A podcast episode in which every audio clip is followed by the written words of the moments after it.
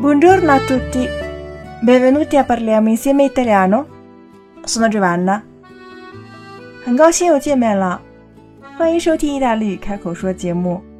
首先还是请大家关注我的公众微信号 “Caffè Italiano”，咖啡英语课堂，让我们一起分享更多更好玩的意大利语知识。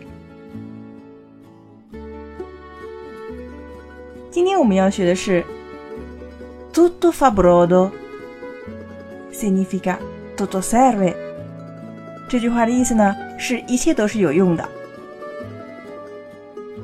Brodo, alimento liquido ottenuto facendo bollire in acqua salata, carni, verdure e altro. Brodo 的意思呢，就是咱们中文说的高汤。把肉、蔬菜、海鲜等等呢，放在水里煮，煮成的汤就是 brodo。Brodo 我们可以单吃，但是呢，通常来说它是烹调的时候，我们作为提味的高汤。For example，和咖啡一样，我们也可以用 lungo 和 ristretto 来形容。caffè lungo 表示比较淡的咖啡，而 caffè ristretto 表示比 espresso 更浓一点的咖啡。Justo。那么 broad ristretto 我们说是浓汤，而 broad lungo 是清汤。当然，我们在菜单上面看到更多的是 zuppa 和 minestra，因为我们刚刚说过，brodo 通常呢只是做高汤来使用的。那么 zuppa 和 minestra 呢也不完全一样，我们在下期节目会给大家详细解释。Va bene。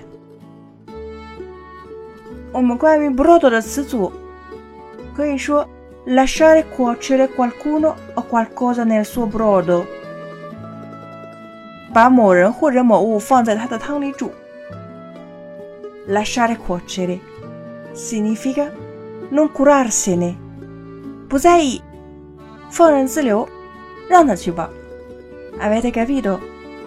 我们还有个词组说，Gallina vecchia fa un buon brodo，跟中国人的烹调习惯很像。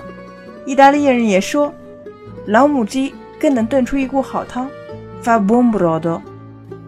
Avete capito tutto oggi? 又到了呼吁打赏的时间了。